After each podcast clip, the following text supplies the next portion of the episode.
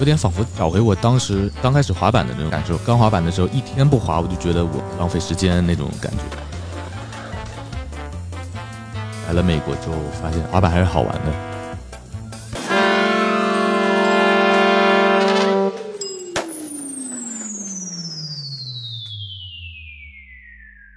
Hello，大家好，欢迎回到 KQ Radio 滑板广播。咱们上一期跟着朱坤一块儿在美国转了转加州，从洛杉矶到旧金山，又回到 San Diego，对吧？又是跳伞，又是打枪，又是滑板的，挺精彩的。这一期咱们继续聊，继续聊，因为他们现在这个离开了圣地亚哥之后，正式踏上了去 Tampa 西天取经的这条道路。咱们聊聊。他这条这一路以及在 Tampa 的比赛的过程，好吧，好了，那再次把这个朱坤请过来，朱坤再给大家打个招呼。Hello，大家好，我们接着我们上一期的故事接着说吧。对，上一次你们租了大皮卡了，那个油老虎一天加两次油，然后就开始走了，离开了圣地亚哥，第一站先到了哪儿？我们去了第一站是拉斯维加斯，嗯，赌城，赌城。我都没去过，我去那么多次美国都没去过。其实我一开始抱着很大的希望去，很大的就是很期待啊，因为电影里老看，对，也挺帅的，灯红酒绿，对，赌神啊那种什么乱七八糟的，其实挺破的，也不是破，就是它只有那一块可能繁华了，就市中心那一点点，对，感觉是一个很虚伪的城市，嗯，就很不真实，就感觉在。它掩盖着什么东西？周围都是沙漠，对。然后它是被一个沙漠包围的一个城市，里面什么都没有，嗯，就特别干燥，而且就温差特别大，嗯，就你可能在晚上感觉到，哇，就是那么繁华，但其实你往外走，感觉就是这一切都是假的。赌了吗？我就问你，赌了，赢了吗？赢了零点一四美金，这 就是那种老虎机嘛，随便体验一下就。那拉斯维加斯滑了吗？滑了啊，那儿也有地形的是吧？呃，我们在拉斯维加斯的时候，因为比较比较人比较多，它那个人口密度还是稍微大一点，因为在那一块嘛，我们住的那个酒店也是正好在那条街上面，就在那个巴黎铁塔旁边。我们晚上的那个人少的时候，我们就想出去夜拍一下，那发现他们的灯光就是。都是灯红酒绿的光，就是可能你不拍视频的话，根本看不出来你在做什么动作啊。然后我们在路边也看到很多人玩滑板，就那哥们儿过来跟我说了一句多 kickflip，因为我我本来 kickflip 就不是特别做的不是特别好啊，但是我想他都说了，我做一个吧，然后做了一个我觉得巨犀角，就哦就啪滑走了，就头也不回那种走了，那个哥们儿吓吓傻了就啊。维加斯没待几天吧？我们就待了两天，就待两天，嗯，然后我们在我们用那个美国的他们找找那个滑板地形的一个网站，我们发现了维加斯周边有一些滑板地形，还是挺帅的。但你看，我给你看这个地形，就完全不像拉斯维加斯了，对吧？哦，这个地方我插一句，这个正在听这个节目的朋友，如果你们想看刚才我们聊的中间的他说到的这些照片啊、地形啊，可以去关注一下我们的公众号。呃，可以搜 K C S K K C S K T，我们到时候发这期播客的同时，也会把照片都贴在上面。说到地形啊，我想问问你，这次去美国，你觉得美国的地形和中国的地形什么区别？美国跟中国的地形，呃，还是有有点差异的，因为你知道美国他们的那些地形都是特别野的那种，就是就是没有都很糙，是吧？对，而且他们人比较少，就很多东西都可以变成地形。嗯，在中国不一样，中国人太多了，就是人口基数特别大，你可能想在这个地方滑板，一下子可能就一堆人把你挡住了，就基本上不可能。你想把这个台子，而而且那个中国滑手也其实不算特别多，而且真正能出上到街上去玩地形的人也特别少，嗯，就你很难把这个地这个一个很粗糙的一个东西变成一个滑板地形的，嗯，能让你滑板，就没那么多人来把这个台子开了什么的啊。就可能大家会选择一些公园里面，在美国的地形基本上都是在，可能就在马路边，嗯，看到一个地形了，就你看到的人是怎么滑的，你才能把它说成一个地形，对吧？嗯，而且大部分他们的杆子跟他们的扶手跟国内的扶手还是特别不一样，嗯，因为他们的扶手都是那种铁的，很实的，很实，特别硬，嗯，然后就很很适合你去撕它，嗯。它的杆子也比较细，不像中国很多扶手的那个或的那个杆子可能规格特别多吧，可能有些那么胖，有些又又那么细，然后完全不一样。他们那个他们美国的扶手就没没有没有抓的这么高的地方，嗯。我看到中国的扶手可能嗯都得这样这样抓住，就可能对滑板来说吧，就虽然它更适合一点。嗯虽然它不是一个滑板的 东西，但如果要滑板的话，还是中国的地形也也是有点难度的。但中国有一个好处是还没那么多 stopper，对吧？对，因为中国不需要这个东西，滑的少。嗯，那拉斯维加斯完了，继续继续走。就可能拉斯维加斯拍完这些生活的素材，然后就收了两个地形之后，我们就往下一站走走了。我们去去了那个 Hoover Dam，胡夫大坝胡。夫大坝，我，可以啊！你们去了基本上沿途该打卡的都去到了。对，都是一些景点比较多，可能因为在路上经过，我们想嗯就顺便去看一眼。看开开眼界嘛。对对对，你们一嗯天差不多在路上多长时间？从那一天开始吧，基本上如果到一个地方，我们会休整几天，不休整的话，一路干到尾，可能一天十个小时起步。然后后来那几天为了赶路嘛，就可能一天十二个小时到十六个小时。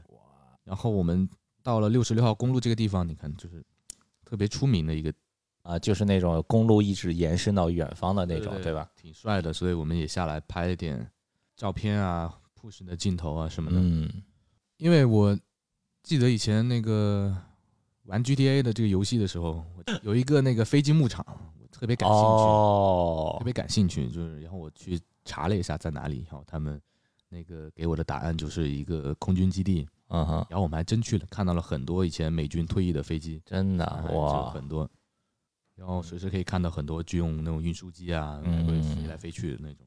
哇，我们看完那个空军基地之后，就觉得啊好无聊啊，就是要不回酒店休息吧，就累了，就这几天都在赶路。但后来我们还想哎看一下滑板地形吧，嗯。然后我们找了一个滑板地形特别特别感兴趣的一个地形，我们看了一个照片，但是我们去了那个具体定位的时候没有找到我们想去的那个地形，他发现了一个更一个更有意思的一个，你看就是有火车，然后旁边有一个水渠，就可以在上面吃什么的。哦，对，看美国的那种滑板片里经常有类似的这种，对，然后我们我跟小黑，我们刚到滑板没拿下来，就看到一辆火车过去了，我们就觉得啊，我们要不要过来热一下身，等下一趟火车过来，我们再拍一个拍一个，我们走。然后我们在那边热了，可能玩了一个小时，一辆火车一辆火车都没有。对完了，然后我们正要走的时候，呼噜呼噜听到那个他们那个火车的鸣笛，我们赶紧拿滑板就冲，然后还正好还拍到了。哦，酷。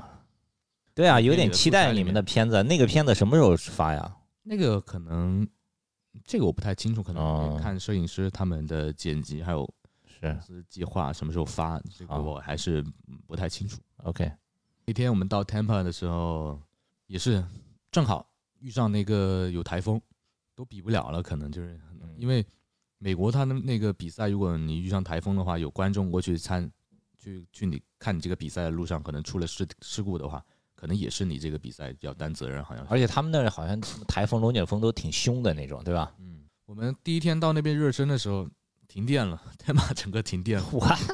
什么情况？刚滑了一会儿，然后他们那个滑板场停电了。你们去的时候，你们第一天去的时候，距离开始比赛还有多久？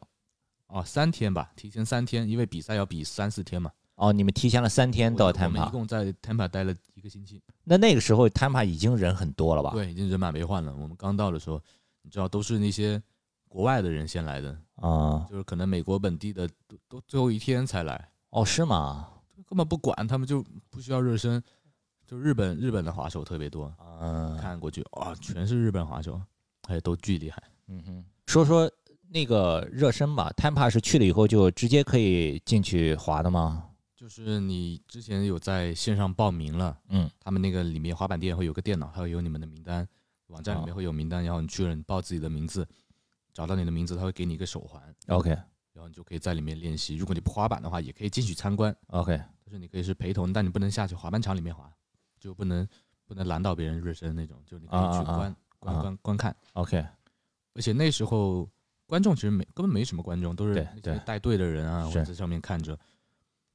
我们一开始到的时候，一看，哎，已经有巴西的人、巴西的人、日本人、美国还有 Tampa 本地的一些滑手啊都都已经到了。嗯哼，你们有开始热身吗？练习什么的？嗯，第一天我们就有点累，有先转了转，看了看他的店呀研什么的啊。研究研究 OK，怎么怎么怎么滑这个场地，就有点有点有点不太敢下，你知道吗？就是嗯下饺子，他们都在做很难的动作，嗯 我们下去根本就不知道做了什么，就是脚都是软的。你而而且我们一直在路上，嗯也没什么时间去练习你新的滑板动作，练习你以前的滑板动作。可能你到了一个新地形，可能你拍完这个动作你就要撤了，嗯然后一天可能滑一个小时、两个小时赶路，在路上的时间可能要十几个小时，要要睡觉什么，反正就状态不是特别好。对，第一天休整了一天，第二天我们才真正开始热身。嗯，因为我们发现它旁边有一个教学的场地，小场地，我们就在那个小场地热了一会儿，有有感觉了，我们才去了那个大场地去嗯滑。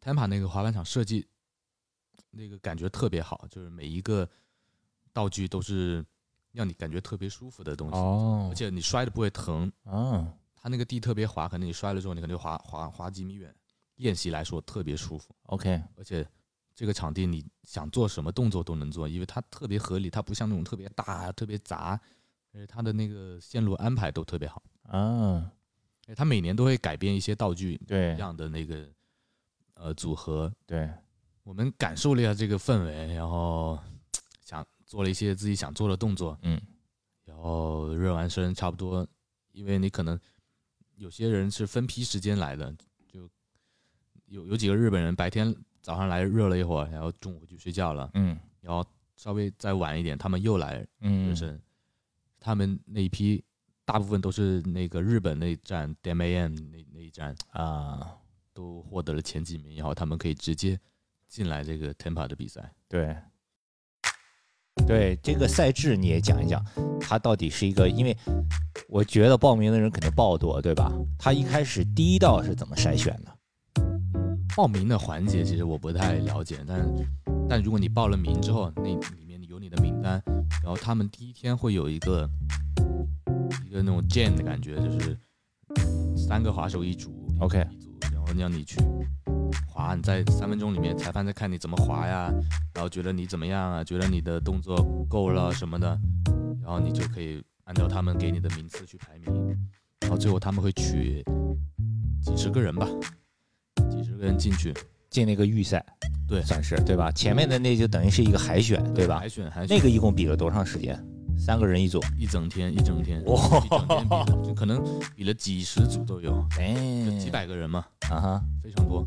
那你和小黑出场的时候，你们俩是在一个组的 jam 里，还是分开的是分开，我们是分开，我我也忘了我第几，我应该是第十几组，？OK，小黑是啊我我是第前第七组还是，嗯嗯然后小黑是第十几，嗯，你发你们发挥的怎么样？当时你感觉？我觉得不怎么样吧，嗯，就完全就也特别紧张，对，就体验为主嘛。嗯然后我跟小黑，他拿了一百零七还是，啊，也也是有一个名次，最后是吧名次？OK OK，我是一百一百二好像是，哇，反正就是嗯不是特别理想嘛，但是嗯我觉得还是体验为主。我本来是是来 Tampa 就没想要去怎么样去证明自己什么就想来学习学习。是是，开开眼界，嗯让我印象最深的，对我自己来说啊，就是有点仿佛找回我当时滑板的刚开始滑板的那种感受。就以前以前我刚滑板的时候，一天不滑我就觉得我我在浪费时间那种感觉。嗯然后来了美国之后，发现啊，滑板还是好玩的。啊，就没有没有有一段时间，就感觉我天天滑板好像，今天滑板，明天滑板还是很无聊，而且进步也特别慢。嗯但是然后看了这么多滑手这么厉害，而且他们的条件也不是特别好，对而且，他们特别艰苦都能练成这样。我觉得也跟第一跟那个他们的练习有关，第二跟氛围也有很大的关系。嗯我觉得如果能像他们的滑板普及率这么高，有而而且是是有真的滑手出来愿意跟你去一起滑板的那种氛围是特别好的，跟我刚开始滑板一样，因为都是学生嘛，一开始初中也没有现在那种你身边同龄人都在为为了为了工作啊，为了那个生活，你嗯，必须得放弃一些东西，你要放弃自己的快乐啊，嗯要去打工挣钱养活自己，嗯那是最纯粹的，就有点找回我刚开始滑板的感觉。嗯，所以最近我滑板还是感觉是非常好，就是有点有目标了，感觉是吧就觉？得我练我我练动作不会觉得枯燥无味。嗯就前段时间我在练一些新动作的时候，觉得很很枯燥，嗯然后我觉得看到这么多新的东西，因为你很多东西你就觉得这个动作是不可能完成的。后来我我觉得他们行，我我觉得应该中国滑手跟日本滑手应该不会差什么在体式上的，是，对吧？对我觉得他们能做的，我们应该也能做。对，哎，我觉得最好的就是你你重新喜欢上滑板了，就是对我一个特别大的感触吧。哇，这个说的太好了，重新喜欢上滑板了，对，对，因为我我真的能感受到，我滑板一开始以来是特别开心的，后来在中到中间有一点感觉到顶了那种感觉，就是很无聊，就是每天都滑板，就是我滑板为了为了什么呀？嗯为什么滑的不开心？我也不知道为什么。但然，然后去了美国，我就真的我真的又爱上滑板的感觉。嗯就好像上一次你看那个，我跟 PJ 不是也让他录了一次节目嘛，他也说明年我还要来，嗯，对吧？大家好像都有点这个感觉。小黑呢？小黑，你跟他聊的，他觉得怎么样？小黑他也是跟我一样的，他他是很，因为小黑你知道他在国内他的那些动作啊也非常很大是吧很大很嗯猛。然后他跟我一起在美国聊，他说他想的这些地形完全都不像滑板的地形。他看到哎，怎么会有打蜡的？说这这已经被人玩烂了。他说你能你能想到的东西都被别人玩过了，就是你根本很难在美国找到一个新的地形，然后再做自己别人做不到的动作，他们嗯，太卷了。对，也、所以大家都找到了新的目标。那说回来，Time 然后你们一开始海选完了以后也体验了，然后开始正式的比赛了，你们都是在现场看的是吧？对我全程都在现场看了，还有包括他的 party 啊什么的，我们也在。那天直播的时候，我我记得群里头我看到还有人截屏说看到你了，在场边，我看飞哥也对吧？发给我看，他说：“哎，看到你了。对，在现场看 Time 怎么样？感觉？”做梦一样嘛，就是嗯就你平时我以前小时候开始看 Tempa 的时候，看卢岸他们那一期，就大家都在欢呼，啪啪啪砸板那个，你到了那个现场是真的是这样，就你你已经成为了他们那个声音中的一份子了。嗯替他们感受到那个比赛的那个气息。比如说，嗯，看到他们决赛的时候，一开始我们都觉得是那个那个叫什么金雾那个小孩啊，金雾就是日本什么乔丹赞助的那个小孩，好像那个小孩，我们本来以为他会赢，因为他前一轮的预赛半决赛里面他发挥的特特别好，然后没有没有没有失误，对，然后全程各种什么啊翻车啊落地又在在那个 quarter pipe 上面又会做一些翻的动作，再下来，然后经过每一个地方他都会做一个动作，嗯反脚动作、翻车、吃翻啊 flip in flip out 都有，嗯所以我们当时觉得他赢定了。然后他呃顺理成章的就成为了最后一个出场了嘛，但是在他前面出场的就是呃预赛的第二名应该是啊不是，他应该是倒呃倒数第二，我有点不太记得清楚。反正在他出场之前啊，有一个滑手叫 Daiki，是池田大亮的弟弟，弟弟对，很厉害。反正他那一轮发挥就直接超出了所有人的想象。他那那前几天在滑板场练的所有动作都成了。全程，而且他的风格跟金雾很不一样。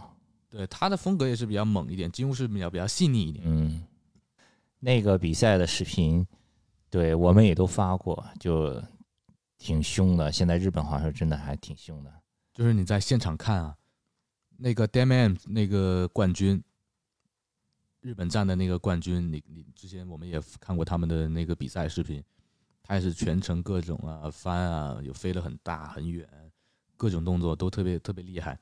然后他可能也是拿了拿了那个日本站冠军的原因啊，哦，他才是最后一个出场的，啊，金乌是第二个，倒数第二个，然后那个 Daiki 是倒数第三。啊，就是因为这个顺序啊，然后那个啊，第一名那个 Damian 那个日本站的冠军叫什么来着？我也不太记得清楚，但我感觉他特别生气，他很多动作都不成，就压力也太大了，对吧？给他压到后面，他们把这个想的，嗯，就觉得我必须要拿一个什么第几名、第几名什么的，就特别认真去对待这个事情。嗯，日本人做事做什么东西都是很很认真，，就我一定要做到这件事情，嗯所以他们才会这么卷。所以日本滑板现在越来越厉害。嗯。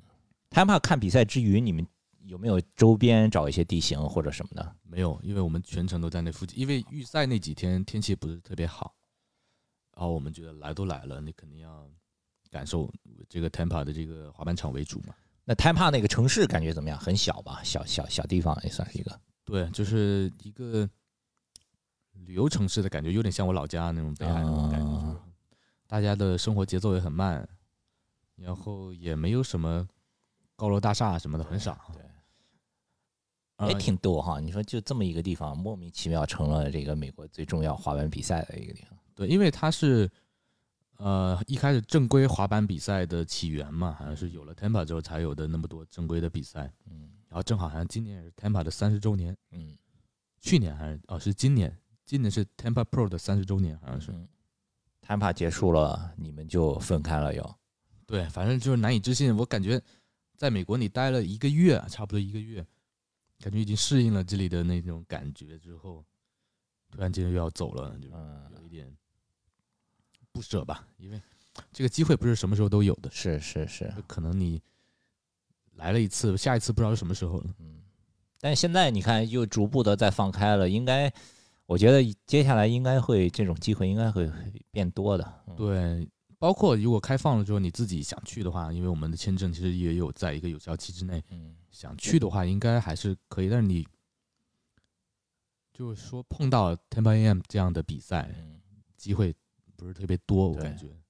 所以这次我觉得 DB 是还是挺有远见的，做这个事情还是挺挺牛逼的。对，接下来你看这个第一次是 DB 是去 Tampa，你现在也签了 Nike，我觉得看看 Nike 也有没有机会，对吧？像这种大公司肯定，你像 Vans 也经常送他们的滑手出去嘛什么的，我觉得接下来肯定还会有机会，Yeah，期待吧。嗯哼。多出去接触，你看那帮日本滑手，因为他们已经有了前面一批人在美国加州什么住，后面的人去了就在他们家，也有人带，对吧？希望中国也有一批滑手一去了，然后以后也会有人带，然后逐渐的这个气氛就好了，而且练的水平也会越来越高了。对，我觉得还是见识为主吧。就是你能见识到这么多东西的话，你对你未来进步成长还有很大帮助，真的有很大帮助。嗯，因为你接触的东西可能是在国内滑板一辈子，也不是说一辈子吧，可能近几年不一定能看到的场景。嗯，希望以后能好一点吧。是是。酷，那 Tampa 完了以后，我看小黑在美国还一直待了挺久的呀。他不是前一段刚回来嘛，对吧？啊、对，因为他在上海队嘛，他上海队他们国家上海队的那那边给他拨了一个款，然后让他在美国多训练，因为大家都知道这是大便宜啊。对好不容易在美国了，你就先在那边练一段时间呗。对，然后给了他一个经费，他又在那边待了差不多又又又续了二十多天，差不多然后正好啊，因为他回来正好就是已经不用不用那么繁琐的东西了，不用做那么多核酸了。啊，他回来之后，可能还是要隔离，但是没有像我回来时候那么麻烦。嗯我比完 Tampa 之后，从 Tampa 飞纽约，然后在纽约又找了一个住的地方，待了两三天，嗯然后再从纽约飞回香港，嗯横跨了整个北极，然后嗯，再从在北边再飞回香港，花了十十七个小时。哇塞，但是还好，就因为那个飞机上有网，我就买了一个嗯，WiFi，然后就还好，感觉就是。而且直飞中间也没折腾哈。你在香港是接着转机的，还是又待了几天？因为那时候香港的政策就是，你有第三国回来回大陆，经过香港的话，你必须要待满三天，哦，就零加三嘛。那时候是零加三，现在好像是嗯不管了，现在可以直接飞了。嗯当时在香港也找了个住的地方，去了那个新的一个香港的滑板场，叫什么？美孚是他重新翻新过对对，美孚美孚是个老板厂，他翻新过了，对他就翻？新过的那个新的之后，我也去那边滑了一回，也啊见到一些以前的朋友啊，以前嗯去香港认识的朋友。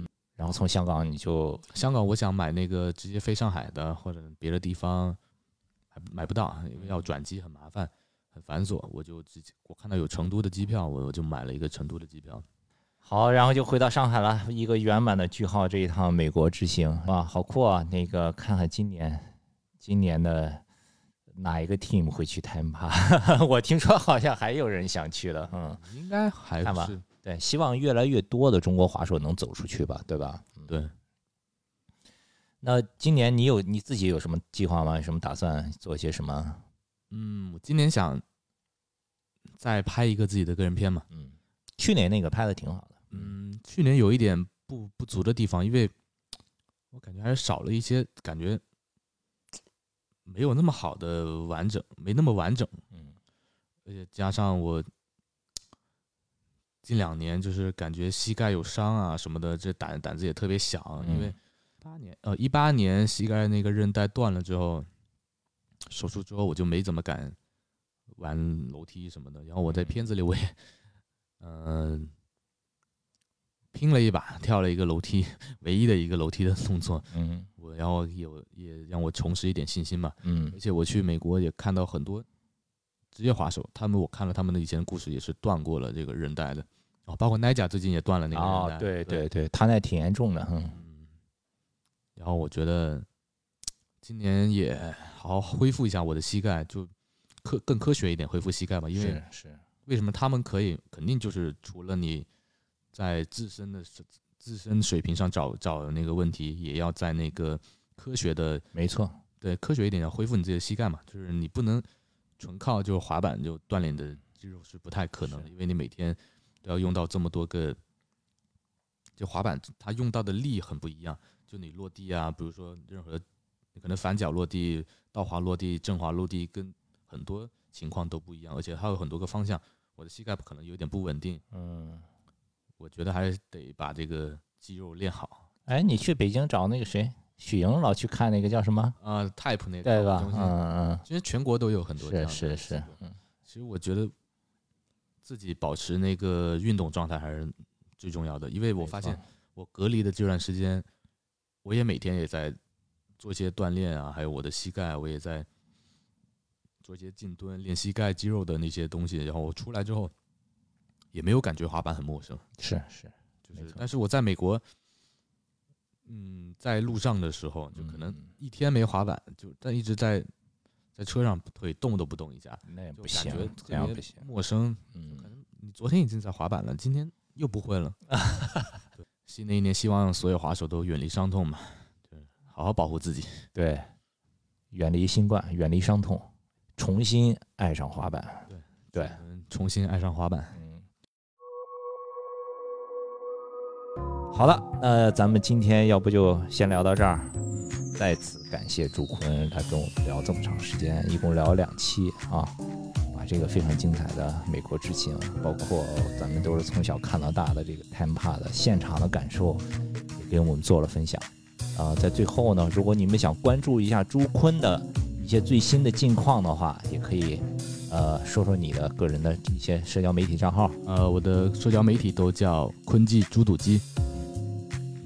嗯，对，就叫坤金猪肚金，各个平台都是一样，对。啊，就可以关注一下，也可以关注一下我们 K 和 Club 的各个平台，微信就是 KCSK KCSKT，微博、小红书、B 站等等的，直接搜 K 和 Club 就可以。呃，同时这一期我们也会在微信上发一个推送，配上里面提到的各种照片以及一些短视频啊。我们也期待他们这次去美国的那个纪录片，看看什么时候能发。只要你们关注我们 QQ Club，到时候肯定会发的，好吧？好，那就先聊到这儿，也谢谢大家的收听，咱们下一期再见。